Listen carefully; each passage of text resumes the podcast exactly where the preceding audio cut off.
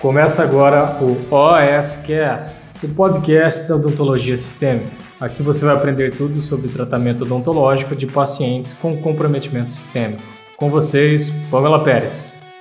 No tema da nossa live de hoje, nós vamos falar, tá, sobre aquele paciente que chega no nosso consultório odontológico e quando você vai fazer a anamnese dele, você descobre que é um paciente que já passou por, por rádio e quimioterapia. Então, ó, o que, que a gente tem que entender hoje? A avaliação desse paciente, como é que você vai avaliar ele, tá? Quais são as sequelas? Me perguntaram isso bastante também. Quais são as sequelas? Que manifestações bucais o paciente que está fazendo radioquimioterapia ou que passou por isso vai ter? Sequelas mesmo desse tipo de tratamento. Além disso, cárie de radiação, certo? Que é uma das sequelas, inclusive. E a chance aí, esse desenvolvimento de osteoradionecrose. Fechou? Aí a gente vai falar se der tempo de falar tudo, a gente vai falar de tudo. E é o seguinte, se você é novato por aqui, eu vi que tem uma galera que mandou hashtag novato pra mim. Se você é novato, deixa eu me apresentar. Meu nome é Pamela Pérez. Da onde que eu surgi, Doc? A minha especialidade, a minha expertise, o que eu faço todo santo dia da minha vida é atender paciente com atração sistêmica, tá? Então, meu consultório hoje é voltado para esse atendimento de pacientes. E eu tenho como missão, já faz, agora em maio vai fazer dois anos, que eu tô na rede social para falar sobre esse perfil de paciente, para te ensinar e te ajudar, enfim. Realmente o meu desejo é ter outros colegas pelo Brasil inteiro que façam a mesma coisa que eu, que eu possa encaminhar, inclusive pacientes que sempre me mandam mensagens aqui nas redes sociais então a ideia é disseminar, é plantar conhecimento em cada um de vocês aí, fechou? Para você se sentir mais seguro, para você ser mais resolutivo e para você tornar esse perfil de paciente que é paciente oncológico, inclusive, um perfil que você atenda no seu consultório odontológico, tá? Porque assim, é um paciente que não me falta. Aqui em Campo Grande nós temos pouquíssimos dentistas que fazem isso, que cuidam não só antes, porque antes, né, o preparo para onco, ele de certa forma é um pouco mais tranquilo mas durante a, o tratamento oncológico e depois que é, digamos assim, o mais desafiador, né? Então é isso que eu faço atualmente uh, e a ideia é que você amplie aí a sua mente, que você tenha mais segurança para atender esse paciente para você exatamente trazer esse perfil de paciente para o consultório. E vamos lá. Anota aí, papel e caneta na mão, qual que é a primeira coisa que a gente tem que falar e você tem que entender, tá, Doc? Então, Pamela, qual é, tá, a diferença da químio para radioterapia? Vamos lá, esse é o primeiro passo, deixa eu ver se apareceu aí, o primeiro passo para a gente entender esse paciente. Qual é a diferença de um paciente que faz rádio e faz quimioterapia? Então vamos lá. A partir do momento que uma pessoa tem o diagnóstico, independente do tipo de câncer, pode ser um câncer de cabeça e pescoço, pode ser um câncer hepático, pode ser um câncer de mama, um câncer de próstata. O médico, né, o oncologista, ele vai estadiar esse câncer, ele vai determinar qual é a gravidade do câncer. Então eu posso ter um câncer que está no início, que teve um diagnóstico precoce, como deve né, acontecer, inclusive com os nossos pacientes do consultório odontológico, o diagnóstico precoce de câncer bucal, tá certo, Doc? E pode ser também que esse paciente esteja já mais avançado, pode ser que o paciente já tenha, além do câncer local, por exemplo, um câncer de próstata, é um paciente que já tenha metástase óssea, metástase nos ossos do quadril, por exemplo. Então, uma das primeiras coisas que a gente tem que ter em mente é que se o paciente chegou para você, o paciente tem, doutora, já fiz tratamento oncológico, então a gente tem que entender se a gente não conseguir pegar isso do paciente, nós temos que pegar isso do médico, oncologista, do radiologista, o estadiamento, né? Qual que é a gravidade desse câncer? Porque isso vai mudar muito a decisão entre químio e rádio.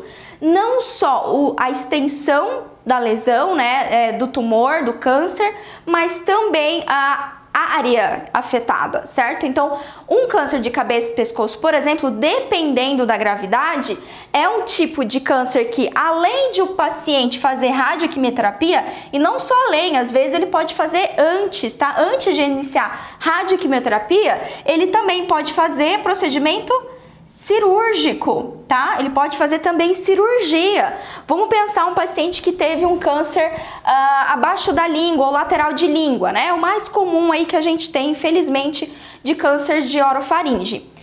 Uma das situações, dependendo da extensão desse, dessa lesão, uma das coisas que o médico pode fazer é iniciar uma cirurgia para ou remover parcialmente aquela lesão, vamos pensar numa lesão lingual, né, lateral de língua, ou se for uma lesão de assoalho de boca, pode ser que o médico faça a cirurgia e se essa lesão ela já tem envolvimento de linfonodo, faça também uma cirurgia para esvaziamento do linfonodo. Lembra a gente, quando a gente aprende na faculdade que a gente tem toda a cadeia linfática?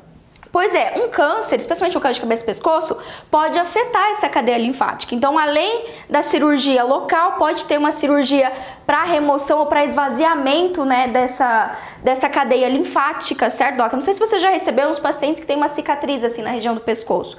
Então, isso pode ser feito também. Isso, inclusive, é feito por bucomaxilofacial, tá? Juntamente com a cirurgia de cabeça e pescoço. Então, nosso muito obrigado a todos os colegas buco. Isso tudo pode ser realizado. Então, isso é variável. A primeira coisa que eu quero que você tenha em mente, existe diferença, tá? Dependendo da extensão e dependendo do tipo de câncer, o paciente pode fazer só uma quimioterapia, tá? Ele pode fazer a cirurgia e depois só a radioterapia. Ele pode fazer, não vai fazer procedimento cirúrgico, então faz quimio e rádio ou faz os três. Ou faz os três. Eu acho que você já entendeu, né? Você é esperto que quando eu tenho um paciente que faz os três procedimentos, quimio, rádio cirurgia, ou ele fez, esse foi um câncer mais agressivo, doc. Então, ali na sua investigação do seu histórico de saúde do paciente, é muito importante a gente saber o que, que ele fez se ele fez só rádio, se ele fez só químio, e você vai ver que dentro disso daqui tem formas diferentes, tá? Eu tô só elucidando para você ter um, um iniciar, a gente introduziu o tema. Mas o paciente pode fazer qualquer uma dessas circunstâncias.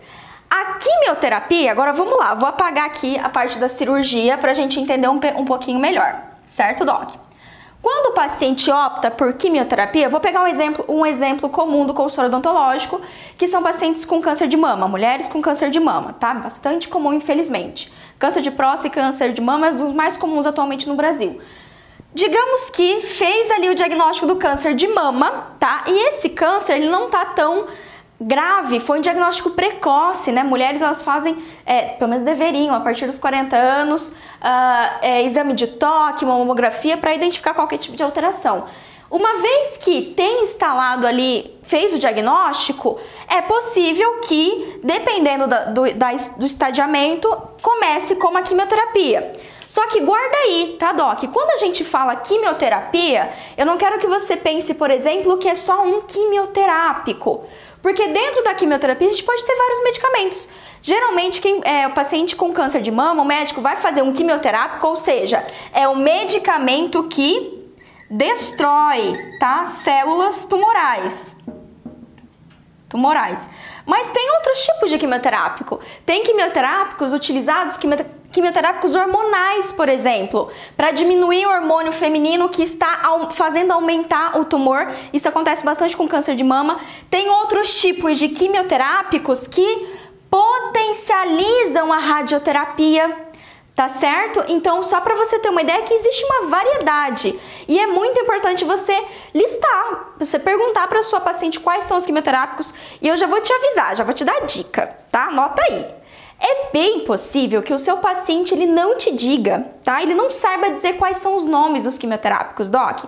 É muito difícil ele saber. Por exemplo, um bastante comum é a cisplatina, tá? Um quimioterápico que vai ser utilizado junto com a radioterapia ali. A função dele não é diretamente em destruir a célula tumoral, mas ele em potencializar ou reduzir alguns outros tipos de medicamentos, por exemplo, como o denosumab, Acho que você já ouviu falar, né? Esse tipo de medicamento, ele diminui a vascularização no local do tumor. Então, se o tumor não recebe muito sangue, muita irrigação sanguínea, ele diminui a progressão. Começou a sacar a parada? Então, um tratamento oncológico ele é variado. Essa escolha é variada.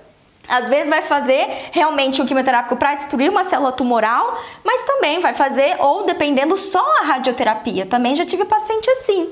O que é mais comum para o paciente cabeça e pescoço, que consequentemente é o paciente que vai ter mais, vai ser mais grave as alterações bucais, doc? O que eu mais recebo são pacientes que fazem químio, rádio e dependendo já fizeram cirurgia esvaziamento cervical, tá? É esvaziamento de linfonodos cervicais, tá certo, doc? Então faz um quimioterápico, cisplatina é um deles, para potencializar a radioterapia, aquela radioterapia na região. E obviamente, quando se trata agora de radioterapia, existem inúmeros protocolos. E isso vai ser variado também, anota aí, tá? As sequelas da radioterapia vão depender muito de como foi realizada essa radioterapia, Doc. Eu não vou ser hipócrita para você e dizer que no SUS, por exemplo, nós temos o equipamento mais topzera, aquele equipamento de última geração. A gente tem todos os todos os materiais, tomografia, tomógrafo e tudo mais para avaliar, né, o oncologista, o radiologista, avaliar ali o paciente e fazer aquela rádio somente ali naquela lesão no tumor. Infelizmente não é a realidade do Brasil, tá? Esses dias, inclusive, eu estava vendo uma live de um médico radiologista do Canadá falando exatamente isso. Que lá no Canadá, por exemplo, eles têm todo um diagnóstico, Todos os dias eles sabem determinar como está o tamanho do tumor, para eles graduarem a quantidade de radioterapia, o local da radioterapia. Então nem sempre a gente está aqui. O que a gente vê no SUS, Doc, e vê assim, às vezes paciente particular, tá? Que vem para o meu consultório, na verdade quase todos, é, só tendo particular, não tendo plano de saúde, que são do SUS, ou seja, o SUS faz o tratamento radioterápico, enfim, mas vem para o consultório para eu dar todo o suporte durante ou depois. E o que eu mais vejo são equipamentos mais antigos. Infelizmente, a radiação ela vai expandir, não vai ser tão localizada, não vai ser tão precisa. Não é a realidade que a gente tem atualmente no SUS e em muitas clínicas também particulares certo? Então isso começa a mostrar pra gente o que é um paciente que vai desenvolver muitas sequelas ou não. Assim como eu tenho pacientes de radioterapia que quase não desenvolve nenhuma complicação durante a rádio, por exemplo, já vou dar spoiler para você, a famosa mucosite, que a gente tem uma inflamação em toda a mucosa oral. É como se fosse uma afta que pega toda a mucosa. É terrível, é terrível. Alguns pacientes com o mesmo tipo de câncer, o mesmo tipo de estadiamento, não desenvolvem mucosite tão grave como outros. E muito disso, muita dessa variação, vai depender de como foi realizado o tratamento, qual foi o protocolo instituído, principalmente em relação à radioterapia.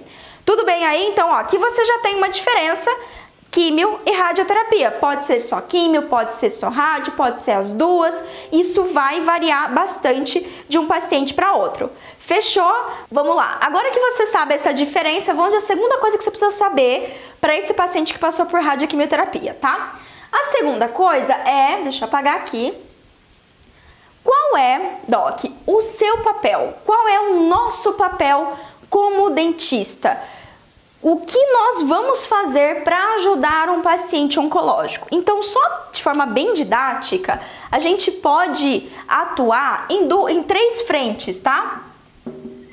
Antes, durante e depois. Antes, durante e depois da rádio e da quimioterapia. Qual é o ideal? Qual é assim, putz, o padrão ouro? Antes antes da quimioterapia é o melhor, ou da radioterapia é o melhor momento, né? E aí, ó, eu vou partilhar com vocês, por exemplo, uma história da época que eu fiz um, uh, eu fiz um estágio lá no Hospital de Câncer de Barretos. Então, quem conhece, quem me conhece faz mais é, há um certo tempo, sabe que eu passei por residência, enfim, eu já rodei esse Brasilzão aí por aí, Doc. E uma das coisas que eu fiz enquanto residente foi fazer um intercâmbio lá com o Hospital de, é, de, Câncer de Barretos, agora também chama de Hospital do Amor. E a gente já tem mais de uma unidade no Brasil, certo? Só que eu fui para Barretos, onde a gente tem um hospital maior, o primeiro e o mais antigo. E eu fui para lá exatamente porque no hospital que eu fazia residência eu não tive contato com paciente oncológico. Então eu aproveitei esse intercâmbio da residência e fui para lá e fiquei um mês em imersão dentro do Hospital de Câncer de Barretos. E exatamente lá que eu consegui ver na prática isso acontecendo. E assim, foi revelador para mim. Foi maravilhoso. Por quê? Quando o paciente chega lá no Hospital do Câncer, ele pode ir para lá já para um período diagnóstico, tá? Ou ele já vai com o diagnóstico, inicia o tratamento, inicia o tratamento oncológico lá, ou ele vai, tem o diagnóstico lá e começa o tratamento. Só que o que é a questão? Uma vez se hoje, hoje ele teve o diagnóstico de câncer, independente do tipo de câncer, pode ser um câncer ósseo na canela, não pode ser isso, pode ser isso ou pode ser um câncer de cabeça e pescoço. Antes dele iniciar a radio ou a quimioterapia, ele passa pela equipe de odontologia. Então, dentro lá do hospital, a gente tem o setor, que é o setor de odontologia, tem mais de, eu acho que são sete ou oito dentistas na época, na época que eu fui lá, né, que já tem uns quatro anos isso, deve ter aumentado. Uh, e tem esse setor tanto no hospital adulto como no pediátrico. Então, teve diagnóstico do paciente pediatra adulto idoso, passa primeiro pelo setor de odontologia. E lá tem outros setores. Então, passa pela psicologia, passa pela nutrição, passa pela odontologia e o paciente só inicia o tratamento quando ele tiver a liberação do dentista. O dentista fez toda a adequação no meio bucal e aí você já anota isso. O que, o dentista vai fazer? Qual é a obrigação dele antes de iniciar um tratamento quimioterápico? Qual é a nossa atuação? Controle de foco de infecção, como eu te falei. Já falei na live passada e eu vou te falar durante todas essas lives, certo? Controle de foco de infecção. Por quê, Pamela? Uma vez que o paciente vai passar tanto por rádio, independente, tá? Se é só rádio ou só, só químio, ele vai ter uma descompensação. O paciente vai ficar com a imunidade baixa, o paciente está sujeito a outras co-infecções e tudo aquilo que era pequeno, que nunca incomodou o paciente, aquela raizinha residual, no período de radioquimioterapia pode exacerbar, então pode levar a complicações graves do paciente. Tudo bem, Doc? Então, esse é o primeiro passo. Antes, lá no hospital, lá em Barretos, passa pelo tratamento odontológico. Depois que foi liberado, tem a cartinha lá do dentista, foi realizado controle de foco de infecção, feito tal e tal procedimento, paciente liberado para o tratamento oncológico. Inicia o tratamento. E quando inicia, nós temos inúmeras outras complicações como efeito colateral da quimio e da radioterapia, certo? Acho que você já tem ouvido falar disso. E sim, tá? Essa é uma outra área que a gente é extremamente atuante. Inclusive eu, Pamela, essa é uma das áreas que eu mais atuo. Infelizmente, eu gostaria de estar mais aqui, mas é um processo, certo? Isso a gente vai ao tempo adquirindo a confiança dos pacientes e ganhando nome fazendo isso. Só que aqui é o que eu mais atuo atualmente. O que eu mais atuo atualmente é ótimo. Aqui é a minha maior ação. Grande parte dos pacientes que eu atendo hoje no consultório são pacientes que estão já com os efeitos colaterais ou são pacientes que não passaram por nenhum cuidado prévio, o que é mais grave, doc.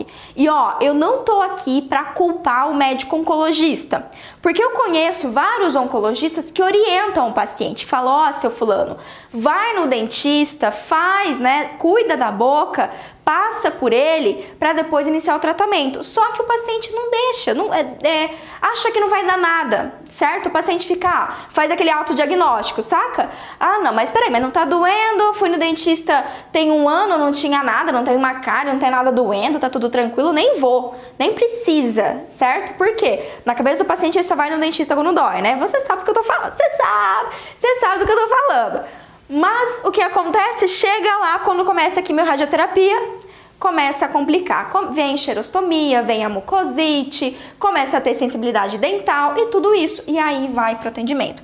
É, esse é o perfil que eu mais recebo atualmente. Aquele paciente que já está com as alterações das manifestações orais em sequela, em sequela não, mas em efeito colateral dos medicamentos e da radioterapia.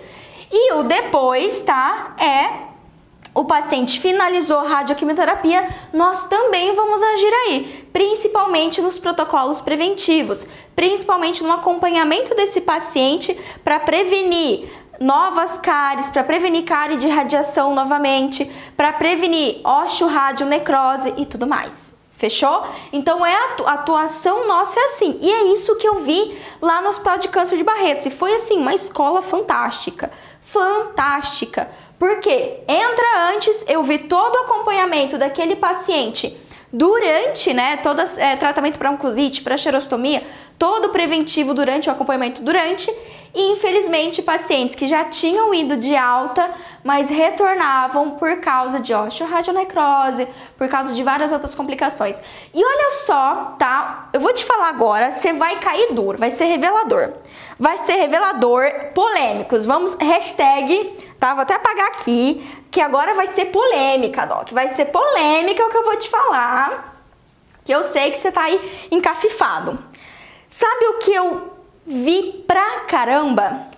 O paciente faz o antes, tem o acompanhamento durante, e eu vi isso lá no Hospital de Câncer de Barretos, só que mesmo assim desenvolve osteoradionecrose. Pamela, o que, que aconteceu? Por quê? E aí que tá a polêmica. Porque eu tô cansada de ouvir que, pelo amor de Deus, eu fico pé da vida com isso, eu falo mesmo que o nosso tratamento ele prejudica ou é ele o causador, o grande causador de osteoradionecrose, doc. Não foi um nem foi dois pacientes que eu vi que passaram pelo cuidado preparatório, né, pelo cuidado antes da, da rádio da químio, tiveram acompanhamento durante o tratamento e ainda assim desenvolveram osteoradionecrose. Por quê, Doc? Porque a osteoradionecrose, infelizmente, é um efeito colateral da radioterapia de alta intensidade, de grande quantidade de radiação por longos períodos. Então, assim, essa ideia, tá? Que, ah, meu Deus do céu, porque o DEM vai tratar o paciente depois, e eu sei que essa é a grande questão aqui dessa live. O que, que você faz com esse paciente que fez radioquimioterapia e voltou para você? E aí eu não posso fazer nada nesse paciente, eu não posso tocar esse paciente porque ele fez radioterapia ou quimioterapia. Meu Deus do céu, o paciente vai, vai ter um. Vai ter um treco, ele vai ter osteoradionecrose. Se eu fazer qualquer coisa, se eu tocar nesse paciente, ele vai ter osteoradionecrose. E não é bem assim. E eu vou te mostrar aqui com evidência científica hoje. Você sabe, você sabe que a Pamela não fala só da experiência clínica, dia a dia, campo de batalha. A gente coloca todo o nosso basamento científico para te falar tá? Mas ó, a osteoradionecrose, o, não é, não, a gente tem que entender que ela é um efeito colateral da radioterapia. Mesmo um paciente que tem esse cuidado, que teve toda essa assistência, ele pode desenvolver, doc. Para de se culpar, pelo amor de Deus. Para de se culpar que, ah, meu Deus do céu, ele desenvolveu porque eu tratei e não deu tempo. Para de se culpar. A gente tem como agir, tem como a gente tratar. E infelizmente, nessa circunstância de depois, nós somos um dos profissionais mais capacitados. E se você ainda não é capacitado, você pode se tornar assim para tratar, para cuidar desse paciente que, tá, que desenvolveu osteoradionecrose. Vamos lá. Por onde começar? Anota aí, anota aí. Por onde começar com um paciente que fez tratamento? Então, chegou para você esse paciente. Vamos lá para a clínica, vamos para a prática agora, tá? Esse paciente veio para o atendimento para você e falou: Doutora, é o seguinte, doutora. Eu, doutora, fiz rádio e quimioterapia. Digamos que foi. Vamos pegar o caso mais extremo, tá? O caso mais extremo que é um paciente que fez rádio de cabeça e pescoço, né? Enfim, câncer de laringe, já atendi inúmeros pacientes é, nessa situação, né, de orofaringe. Uh, e aí, ele chega e está com raiz residual, tá com lesão periapical, doença periodontal, candidíase, por onde que a gente começa? Então vamos lá, nota aí, tá? Número um. Primeira coisa que a gente tem que fazer, tá? É uma avaliação da clínica geral do paciente. Porque, ó, às vezes isso já aconteceu comigo e eu sei que já aconteceu com você, tá? Já aconteceu comigo. Os primeiros pacientes que eu atendi com oncológico, que eu ainda não tinha tanta experiência, a gente era um, né, você fica meio receoso no começo. Quando o paciente diz isso pra mim, a única coisa que ficava na minha cabeça era o câncer. Fala, meu Deus do céu, é um paciente oncológico, oncológico. E toda a minha anamnese depois disso só focava no câncer e mais nada. Até que eu atendi uma paciente há uns anos atrás, infelizmente ela foi a óbito, que é a Dona Odila. Nunca mais esqueço o nome dela, Dona Odila. Atendi a Dona Odila, uma pessoa bem de vida, tá? Para você não pensar que é uma situação que as sequelas da rádio da quimioterapia só acontecem para um paciente que é mais é, de nível mais baixo, né? Classe C, classe D não, classe A também. Uma paciente de bom, boa qualidade de vida, com uma ótima assistência, tá? E ela chegou para mim, ela tinha câncer de mama, estava em quimioterapia, era o segundo diagnóstico dela. Ela tinha tido em uma, mana, uma mama, desenvolveu em outra, já com é, abrangendo também linfonodo na, na região é, axilar, certo, Doc? E ela estava fazendo quimioterapia. No caso dela, era só quimioterapia. Foi a opção que o médico deu. Pois é, e ela chegou para mim com muita sensibilidade. Ela estava com a sensação de boca seca, xerostomia, hipossalivação no nível importante a ponto que ela não estava mais conseguindo se alimentar. Ela, o que a gente, ela tinha o que a gente chama de diseugia, ou seja, dificuldade de paladar, ela não estava mais sentindo o gosto da comida, a boca seca, ela estava dificultando para engolir a saliva, Doc, ela é essencial para nossa deglutição. Então, quando eu tenho um, um, uma, um efeito colateral que diminui, que não tem ou é o mínimo de hipossalivação, a própria deglutição é, ela é prejudicada. Então o paciente pode ter uma disfagia, tá? Inclusive tem no meu canal do YouTube vídeo falando sobre disfagia, sugiro fortemente depois você assistir tudo bem? Só que olha só, nessa dia eu ficar super preocupada com câncer, câncer, câncer, meu Deus, câncer, eu tive que perguntar outras coisas. E foi aí que eu comecei a entender que primeiro passo, o câncer ele é importante, você vai ter que investigar, mas a gente tem que saber das outras coisas. E olha só o que aconteceu com a dona Odila. Quando eu fiz a avaliação clínica dela, ou anamnese, enfim, eu descobri que ela fazia uso de 13 medicamentos. Como assim? 13 medicamentos. Entre esses medicamentos, eu tinha três tipos de medicamento de ação central. Então, eram para dormir, um ansiolítico, acho que dois ansiolíticos e um medicamento para dormir, certo?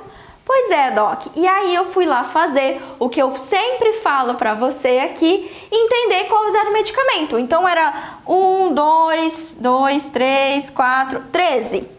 Fui lá, peguei a bula um por um. Lógico que alguns eu já sabia por quê.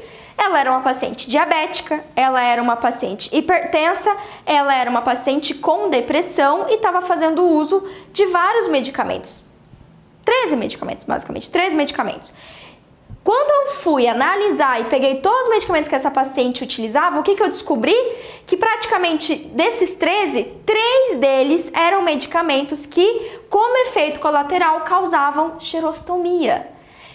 Entre eles, um dos quimioterápicos. Só que aí você começou a entender, tá? Então, ó, não cometa esse erro que eu já cometi. Na sua avaliação clínica, você vai investigar sobre o tratamento oncológico, sobre o câncer e tudo mais, mas não esquece que o paciente tem outras alterações de saúde, que elas são importantes. Diabetes, hipertensão, hipotiroidismo, enfim, qualquer outro tipo, doenças autoimunes.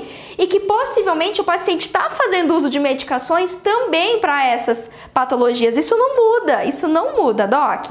Tá? Então, o primeiro passo, você tem que investigar a clínica geral do seu paciente, investigar ali os sinais vitais dele, como eu sempre falo, pressão arterial, glicemia, saturação de oxigênio, batimento cardíaco.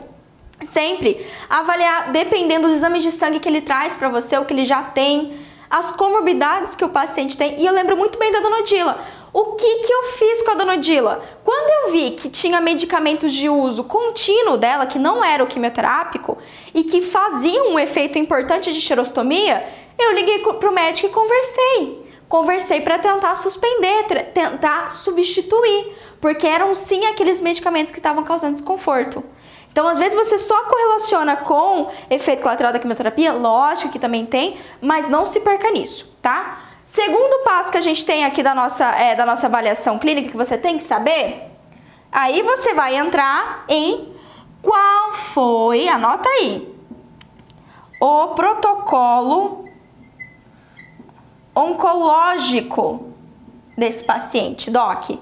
Essa é a segunda coisa que você tem que, tem que descobrir. Por quê? Lembra que eu falei para você que isso pode ser variado? Sim, isso pode ser variado. Então, esse é o momento de você saber o, o, diagnóstico preciso, a localidade do tumor, a extensão dele, o que está sendo realizado, qual está sendo o protocolo, certo? E quando eu falo protocolo, é o seguinte: quais são, anota aí, se o paciente faz quimio Eita. Peguei. Se o paciente faz químio, ó, se o paciente faz químio, quais são os medicamentos? Quais são os medicamentos que o paciente está? Qual é o protocolo medicamentoso para quimioterapia? Quanto tempo o paciente vai fazer quimioterapia, tá? Porque a quimio, doc, ela acontece assim, ela acontece geralmente de forma intervalada. Então o paciente ele pode fazer uma químio oral juntamente com uma intravenosa. Ele vai lá no médico oncologista no centro da quimioterapia, senta lá na cadeirinha, faz um acesso venoso no paciente e ele vai ficar ali de 3, 4 até 6 horas fazendo uso da medicação. Então, existem regimes quimioterápicos. Pamela, por que, que é importante você descobrir isso? Anota isso que vai mudar a sua vida, tá? Anota isso. Tudo bem que a gente está falando do paciente pós-químio, mas já guarda isso que é importante, vou te dar esse spoiler. Geralmente, as sequelas, os efeitos colaterais, sabe, em, em especial a tal da mucosite, ela vai acontecer 48 horas depois da químio. Como que eu sei disso? Perguntando para todos os meus pacientes. Inúmeros já me falaram isso. Doutora Pamela, no dia eu fico bem, mas no outro dia ou no segundo dia, aí começa a arder. Doc, eu faço acompanhamento diário dos meus pacientes onco, eu faço laser terapia neles diariamente, de segunda a sexta-feira. Então eu sei que 48 horas depois da quimioterapia é o período mais crítico, é o período que ele mais vai precisar de mim. E dependendo do paciente, ele vai fazer quimio uma vez na semana, duas vezes na semana. Dependendo também todos os dias, sim, ele pode fazer, tá certo? Quanto mais quimioterapias o paciente vai fazer ou fez, mais é, efeitos colaterais ele vai ter e mais sequelas você vai ter que resolver depois aí no seu consultório, tá? Então, quimioterapia é isso. Radioterapia, Pamela, o que, que eu preciso saber? Vamos lá. Radioterapia, você tem que saber. Isso daqui você vai ter que perguntar pro médico. Não tem preguiçinha. Não tem preguiçinha. Quando você quer atender um paciente com atração é, com, é, oncológico, você tem que entender que você vai casar com o médico. Se não, se, é, ou com o médico, anote isso daí também. Ou que eu mais gosto de conversar, não é que eu mais gosto, é mais fácil, com o enfermeiro todo, todo não, mas a grande maioria dos centros de quimioterapia ou radioterapia tem um enfermeiro responsável. O enfermeiro que vai assistir o paciente, que vai ter um contato mais direto. Então, todas as clínicas que eu já assisti e assisto, geralmente eu falo com, com o enfermeiro e é mais simples. Eu tenho um contato dele por telefone, então o que o paciente não me fala, eu pergunto: qual que é o médico do senhor? Ah, é o doutor João. Ligo lá na clínica do doutor João, peço às vezes, se não conseguir falar com o doutor João, com a enfermeira responsável, quem é responsável pelos pacientes, e pergunto: olha, eu tô com a dona Maria aqui. Qual é o regime de tratamento dela? Qual que é o regime quimioterápico que foi estabelecido? Qual que é o regime de radioterapia, né? Quantos grays, anote isso daí que isso é, é muito importante pra gente. Quantos grays o paciente vai receber é, de radioterapia? Doc, gray é a unidade que calcula a dose da radioterapia, certo? Quanto mais grays o paciente receber, mais chance de lá na frente ele ter osteoradionecrose, principalmente, eu sei que essa é a sua dúvida, tá? E eu sei que você vai me perguntar agora, Pamela, quantos Gray que é considerado é, grave, que vai trazer sequelas importantes para o paciente? Eu vou te falar daqui a pouco. Você vai ter que ficar até o final comigo aqui, porque eu vou te falar dos artigos que nos embasam, tá bom? Mas eu vou te falar, fechou? Então você tem que saber disso, você tem que investigar o tipo de tumor, o estadiamento dele qual que é o regime oncológico que o paciente está fazendo.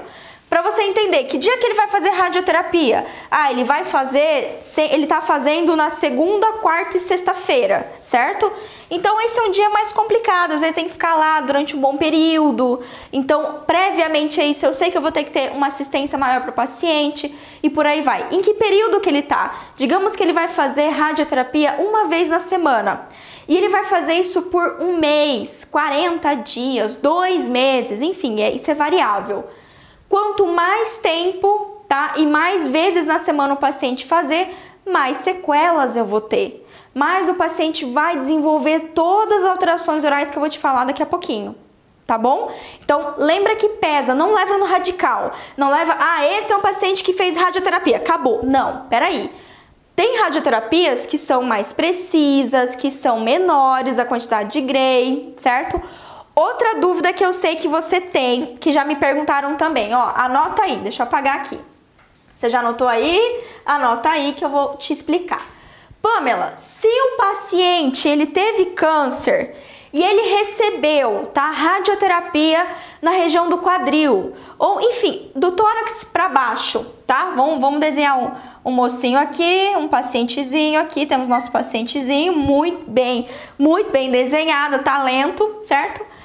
Se o paciente recebeu radioterapia daqui para baixo, doc, esse paciente, assim, 99% da chance, ele não vai desenvolver a osteoradionecrose.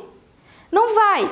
Quando ele tem radioterapia para cá, todas aquelas sequelas que normalmente a gente tem na boca do paciente, a gente não vai ter. A osteoradionecrose, mucosites e tudo mais, elas são graves, elas são importantes quando a gente tem radioterapia na região de cabeça e pescoço tá? Eu sei que vocês já tiveram esse tipo de dúvida aí e já mata essa dúvida para você. Então, as, a, o grande cuidado, o manejo mais delicado do meu paciente vai ser para o paciente que recebeu radiação de cabeça e pescoço. Porque se ele recebeu radiação para baixo, o risco de osteoradionecrose na região de mandíbula e maxila é praticamente nulo, tudo bem? Só que, atenção, Independente se ele tem um câncer oral, um câncer de próstata e útero, enfim, e ósseo e tal, se o paciente faz quimioterapia, ele vai desenvolver os sintomas. Tem alguns quimioterápicos que são os mais clássicos. Cisplatina, como eu citei, o mais comum. Todos os pacientes que fazem uso de cisplatina, ou ele vai ter ali uma mucosite, ou vai ter uma síndrome da ardência bucal, ou vai ter uma xerostomia, alguma coisa vai ter. Independente se é para o tratamento de um câncer de cabeça e pescoço ou outro tipo de câncer. Tá? Tudo bem? Mas a radiação ela é limitada, né? A angulação dela é limitada. Então a gente se preocupa de, de osteoradionecrose com o paciente que fez é, radioterapia na região do tórax para cima, ok? Muito bem, muito bem, muito bem. Outra coisa importante, anota aí. Uh, os tratamentos oncológicos, aqui em especial a quimioterapia, elas podem ocorrer por várias razões, né? E tem vários, digamos assim, objetivos. Eu posso ter, por exemplo, uma quimioterapia de indução, como eu citei, só para reduzir o tumor, para depois ser feita a remoção cirúrgica, tá? Eu posso ter uma terapia combinada para reduzir o risco de metástase da lesão, então o paciente tem um tumor que está progredindo e para evitar metástase faz uso desse tipo de quimioterápico. Eu também tenho as adjuvantes para melhorar a sobrevida do paciente. Eu tenho aquelas paliativas apenas quando eu tenho uma circunstância que o paciente não tem, é, não tem como fazer uma cirurgia, é uma idade avançada, é um tumor agressivo, então faz uso de uma quimioterapia para limitar o avanço é, desse tumor, certo? E diminuir a dor. Então tem vários tipos aí, cada medicamento vai ter uma. É, um protocolo diferente, por isso que liga lá para a enfermeira, liga lá para o médico, conversa. Qual que é o objetivo dessa quimioterapia? É paliativo? Ela é de indução? É adjuvante? Enfim, tá? Tudo bem, Doc? Vamos lá, Pamela, o que, que eu vou encontrar nesse paciente? Então você já me falou, tá? Que eu tenho que avaliar a clínica geral dele, a minha avaliação padrão, na minha avaliação de anamnese, comorbidades do paciente, os medicamentos de uso diário, isso não vai mudar. Eu tenho que avaliar o estadiamento do câncer e o tipo de protocolo que foi instituído para eu ter uma ideia do que se ele paciente teve um câncer grave ou não, tá? Então por isso que isso é muito importante. E aí, né, qual que é o próximo passo? Deixa eu pegar minha colinha. Bom, o próximo passo, Doc, é você entender os efeitos colaterais que esse paciente vai ter, tá? Eu já citei, perdão, eu já citei alguns aqui, mas vamos deixar bem claro, e isso vai ser variável, como eu citei. A gente vai ter efeito colateral para rádio, mais comum na rádio, e outros para químio, tá? E outros em ambas, ambas, simultaneamente. Vamos lá, o que, que é mais comum em radioterapia? Anota aí. Mucosite, como eu falei, isso é clássico. Radioterapia de cabeça e pescoço, clássico. Pode acontecer mucosite em químio? Também tá? Porque eu já peguei muita paciente câncer de mama fazendo mucosite. O que eu vejo é que a mucosite mais grave, aquela assim que pega a boca toda do paciente, doc, uh, e a mucosite ela chega num grau que o paciente não consegue comer, ele não consegue abrir a boca. Eu já peguei paciente assim, não há, não consegue se alimentar. Aquela mucosite grau 4, gravíssima, extremamente dolorida. É só você criar essa analogia. Quando você tem uma afta, uma afta incomoda, não incomoda? Putz, parece que tudo encosta naquela afta. Você vai comer, encosta nela. Você vai escovar o dente, você vai devagarzinho porque incomoda. Mucosite é uma afta imensa, é uma afta aumentada, é uma afta ao cubo. Ela pega a boca toda, principalmente as áreas que são mais sofridas para o paciente, tá? Lateral de língua, porque encosta ali constantemente nos dentes, também região retromolar e região é, de palato mole e orofaringe ali, região de faringe. Essa é uma área bem complicada. Quando a mucosite ela sai da boca e começa a pegar a região de garganta, tá? Porque ó, presta atenção, a mucosite, ela pode, é, dependendo da incidência da radioterapia ou do quimioterápico, ela vai pegar não só a boca, ela pega toda, todo o esôfago, doc. Então, às vezes o paciente, ele até come, mas não consegue engolir. É o que a gente tem como disfagia, inclusive está aqui como um dos efeitos principais da radioterapia, tá? Então, ó, vou anotar aqui para você, mucosite, né? Mucosite, depois aqui disfagia. Você vai ter paciente no consultório odontológico que vai estar tá utilizando sonda, o paciente não consegue comer. Realmente ele tem uma sonda que vai do nariz até o estômago, ele faz uso de uma alimentação é, de sonda líquida, né? Enfim, é, é, perdi o nome agora, fórmulas para conseguir se alimentar melhor, tá? Outra situação também que a gente vai ter aqui é cárie de radiação, né? Só que, ó, presta atenção, não é porque o paciente não fez radioterapia que ele não vai ter cárie. Na verdade, só a quimioterapia, em especial quando eu levo a xerostomia, a hipossalivação, eu vou ter ali uma, um risco maior para cárie, né? Se eu não tenho saliva, se eu não tenho proteção do dente, tem um risco maior para cárie. Deixa eu ver o que mais aqui. É, sensibilidade, tá? Ó, eu, a gente falou da cárie de radiação, mas hipersensibilidade. Já tive paciente assim.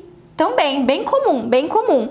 Aquela hipersensibilidade que a gente tem. E aí você vai ver o paciente, ele não tem nenhuma bifração, ele não tem desgaste, puramente sensibilidade. E ela, inclusive, é um indício para futura cárie de radiação. O que, que é importante você saber, Doc? Isso daqui ainda vai vir, o paciente ele pode ficar com sequelas. E eu quero dizer para você que a mais comum, as sequelas mais graves que a gente tem, são aquelas sequelas é, devido à radioterapia, que vai ser o paciente pode ficar com hipossalivação ou xerostomia o resto da vida.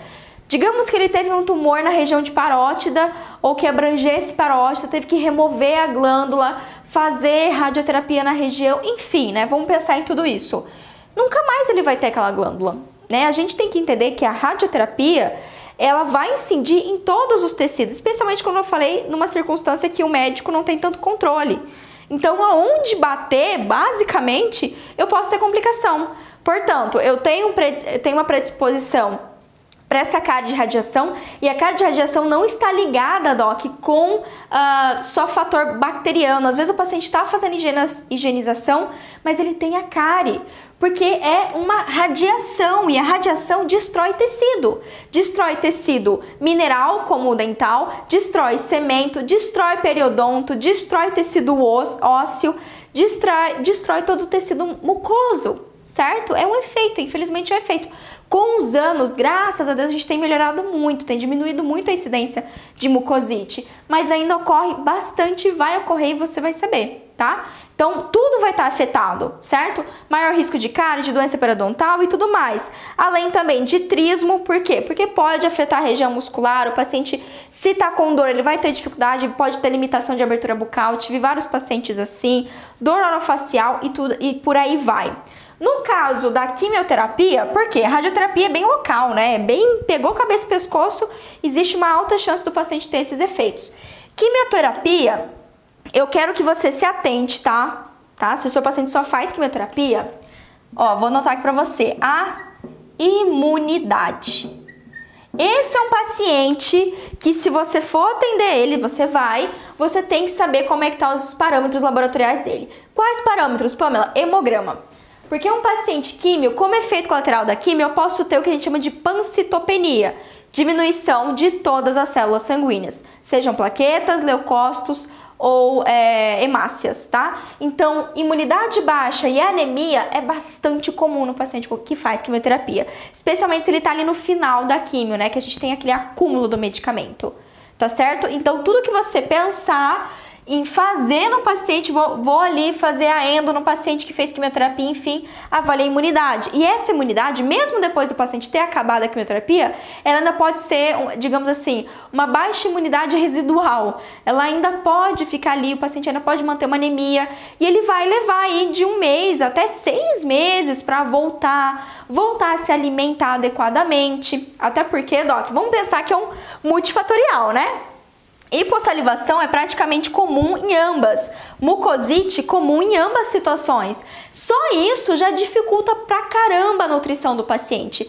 Eu sei que a gente se preocupa, é, a gente acaba pensando muito na dor, né? Ai, cuidado, o paciente está sentindo dor, eu tenho que tratar a mucosite. Mas quando você trata uma lesão bucal, quando você previne que ela aconteça, que é melhor ainda, você não vai apenas agir no combate à dor ou sofrimento do paciente, mas também vai agir diretamente em ele se alimentar adequadamente e se manter. E é o que eu falo muito para meus pacientes. Tudo que eu faço, eu falo: olha, é possível que eu vou, vou cuidar do senhor, eu vou casar com o senhor ou com a senhora esses próximos meses, né, essas próximas semanas.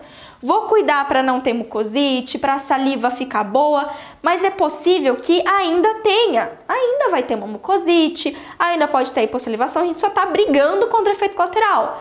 Só que o meu objetivo como dentista, e vai ser o seu objetivo como dentista, Doc, é você dar qualidade de vida para o paciente enquanto ele faz a químio. Se ele conseguir se alimentar adequadamente e não ficar, ou ficar com o mínimo de sequelas possível, excelente. Sabe uma outra coisa comum, eita, comum também para quimioterapia? Candidíase. Caramba, isso tem um monte. Candidíase infecção por cândida, né? Certo? Um fungo. Ah, e geralmente é pseudomembramosa, aquela que fica tudo branquinho a boca do paciente, certo? Muito comum também e tem que ser tratada. E ó, eu vou te falar, já peguei muito paciente que o onco, ele passa um combo, sabe? Ele passa um combo pro paciente que começou radioquimioterapia, especialmente rádio. Rádio. Passa um combo de corticoide, mais anestésico local, tópico, é, bisnaguinha assim, mais nistatina.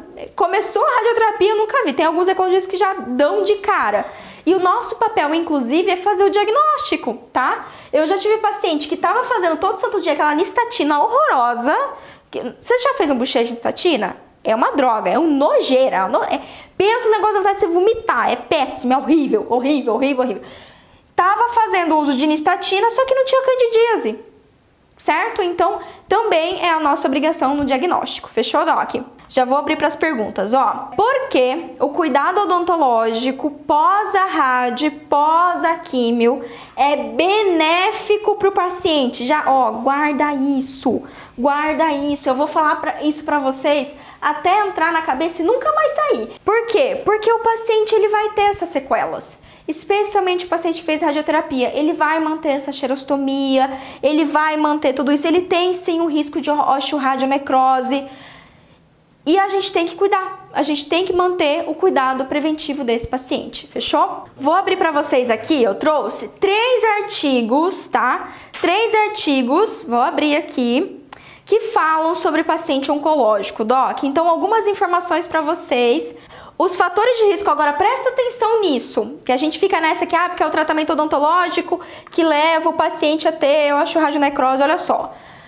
Os fatores de riscos que aumentam a possibilidade de desenvolvimento de osteonecrose incluem infecção oral, tá? Uso de esteroides ou corticosteroides, trauma, quimioterapia e doença periodontal. Então, ó, se eu tenho um paciente, agora anota isso, vamos, nós vamos finalizar essa linha de ideia de raciocínio com isso. Se eu tenho um paciente que fez radioterapia, tá? Com muito ou pouco grey e veio para o seu atendimento, se ele tem uma doença periodontal, ele já tem a chance de desenvolver osteoradionecrose certo? Se ele é um paciente que toma altas doses de corticosteroide que abaixa a imunidade, também ele tem maior chance. Se ele tem uma infecção local, como uma, uma lesão periapical, uma lesão periodontal, ele tem mais chance de desenvolver a radionecrose. Tudo bem, Doc? Então, ó, guarda aí, tá? Guarda aí que essa é a grande é, sacada de hoje, tá? O que causa osteoradionecrose é um efeito colateral da radioterapia. Obviamente que eu sei que eu tenho que evitar aquele procedimento odontológico que o, que o osso do paciente pode ficar exposto. Quer ver uma outra circunstância que eu vi lá no Hospital de Câncer de Barretos? Paciente edêntulo, paciente que não tem mais nenhum dente, usuário de prótese total, com a, radio, a radioquimioterapia emagreceu, ficou com sequelas importantes, ainda com dificuldade de deglutição, manteve aquele baixo peso, a prótese ficou frouxa, começou a machucar, traumatizar ali, expôs, é, expôs tecido ósseo e o paciente desenvolveu osteoradionecrose.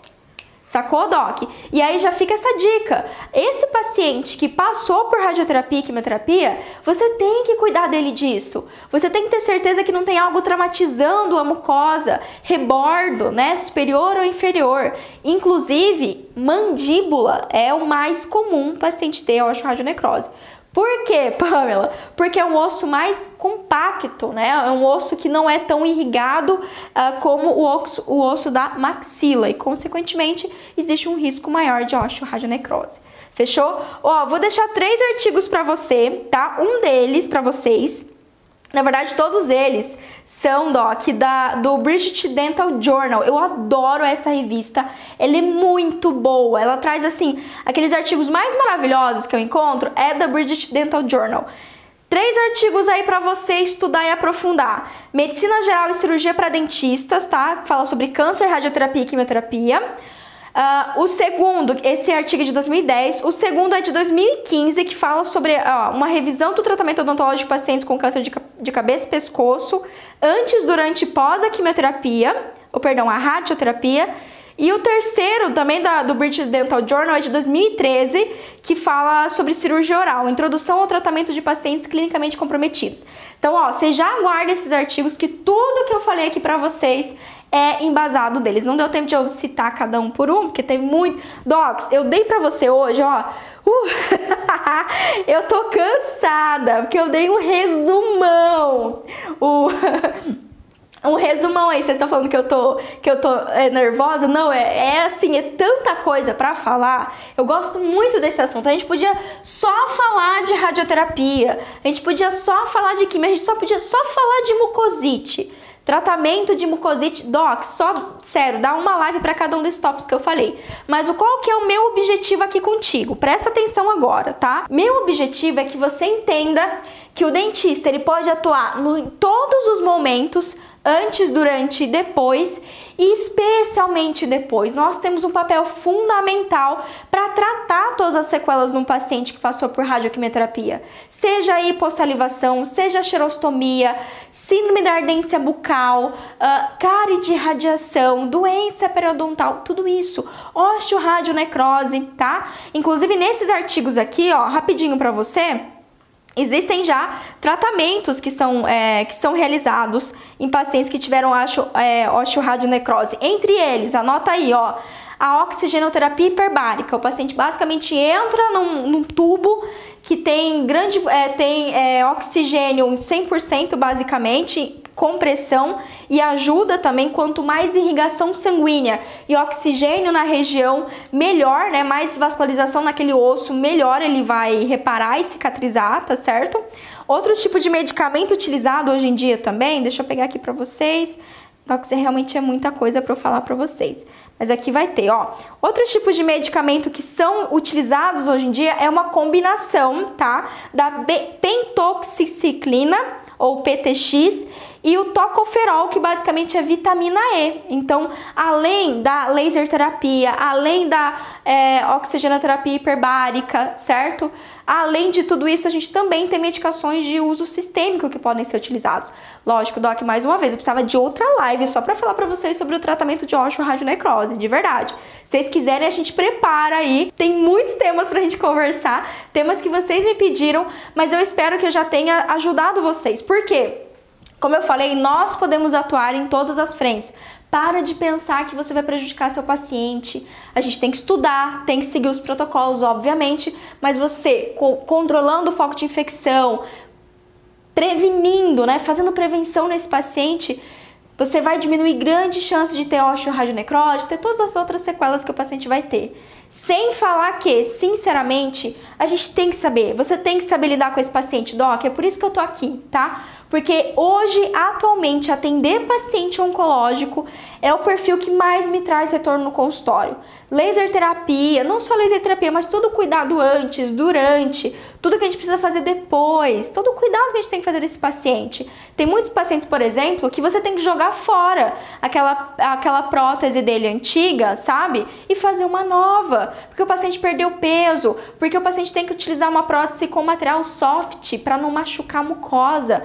Então, assim, isso é um mer é, mercado, mas não só o nosso papel como profissional de saúde, como alguém que vai ajudar essas pessoas a passarem por tudo isso da melhor forma possível, é que eu sempre falo, como também uh, depois tratar muito dessas sequelas, infelizmente. Então, não só pelo prestígio, pelo quanto que a gente faz diferença na vida de um paciente oncológico, mas também para nós, para nossa atuação, para nossa carreira. Eu não teria me baseado a minha carreira inteira só em atender paciente com atração sistêmica só por amor. Não, eu faço isso com muito amor, mas é um perfil muito bom de se trabalhar, um perfil de paciente muito legal para a gente atender e, e, ser resolutivo dentro do consultório odontológico. Combinado? Ó, os artigos que eu utilizei para essa aula, embasa, que eu embasei para falar aqui para vocês, eu mando lá no canal do Telegram. Então entra lá no meu canal Telegram, pamelaperes.com.br barra Telegram, tá? Entra lá, o, o Telegram, Doc, é como se fosse um WhatsApp saradão. Entra lá que eu já mando daqui a pouquinho, quando terminar as lives, as, os artigos na íntegra para vocês, quem tá lá no Telegram. Fechou? Beijo para vocês e até a próxima.